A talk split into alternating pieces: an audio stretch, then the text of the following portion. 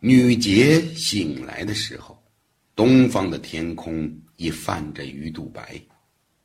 她揉了揉惺忪的睡眼，一个高大英挺的背影映入了眼帘。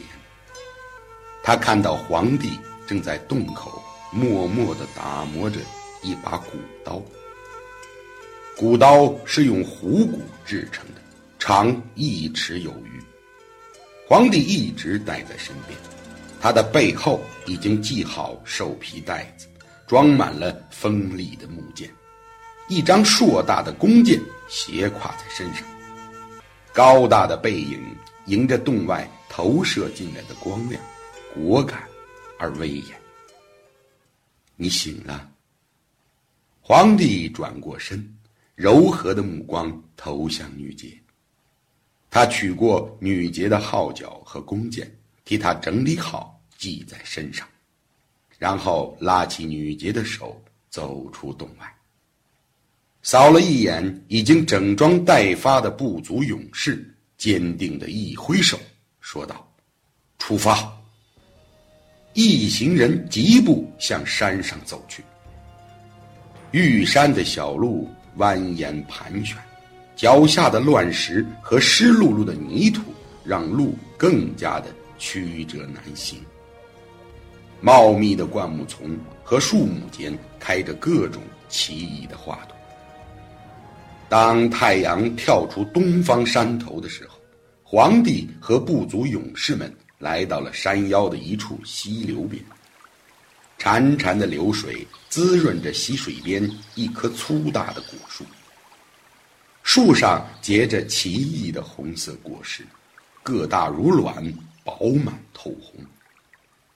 族人们赶了半天的山路，早已饥渴难耐，如今见了如此诱人的果子，已是馋涎欲滴，按捺不住。有两个身手灵活的，三下两下就爬到了树杈上。果子摘到手里，冰凉沁心，咬一口多汁脆甜。皇帝接住族人们扔过来的果子，递给女杰说：“这果子叫沙海棠，只有这里和昆仑山上才有，异常神奇，食后可不惧大水。”女杰从皇帝手里接过奇异的果子。美目中充满了对皇帝的钦佩。正当族人们狼吞虎咽的时候，一股狂风从溪流的上方卷着碎石和泥沙，向着毫无防备的人群袭来。碎石和泥沙的中央，一团白蒙蒙的物体旋转着，看不清是什么，只听见有人“啊”的一声惨叫。沙塘树下，一名部族勇士血肉模糊的倒了下去，鲜血在划开的胸腔中刹那间喷溅了出来。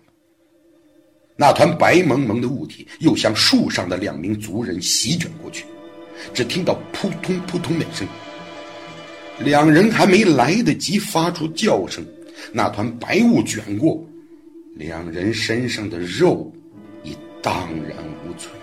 只留下了血淋淋的白骨。此番景象让众人毛骨悚然，皇帝和其余的族人本能的聚拢到一起，弯弓搭箭，一排箭雨呼啸着向那团白雾射去。这团白雾快如风，急如电，嗖的一声窜向了南侧的一块巨石，借助巨石的力量，又纵身向旁边的山崖跳去。此刻，他停了下来，斜立在石崖壁上，凶恶的望着人群，发出愤怒的狂嚎。皇帝这才看清，石崖上是一只浑身长满雪白长毛的怪兽，细长却又硕大的头，两只尖尖的耳朵，头上长着四只像锥刀一样的角，盘龙般狰狞而弯曲着。那锋锐的尖角，寒光闪闪，摄人心魄；四肢坚硬但轻巧的蹄子，跃起来灵活敏捷。此刻，他正停下来，稳稳地扣住山崖的裂缝。皇帝一惊，此物正是土楼兽。看来今天一场血战在所难免。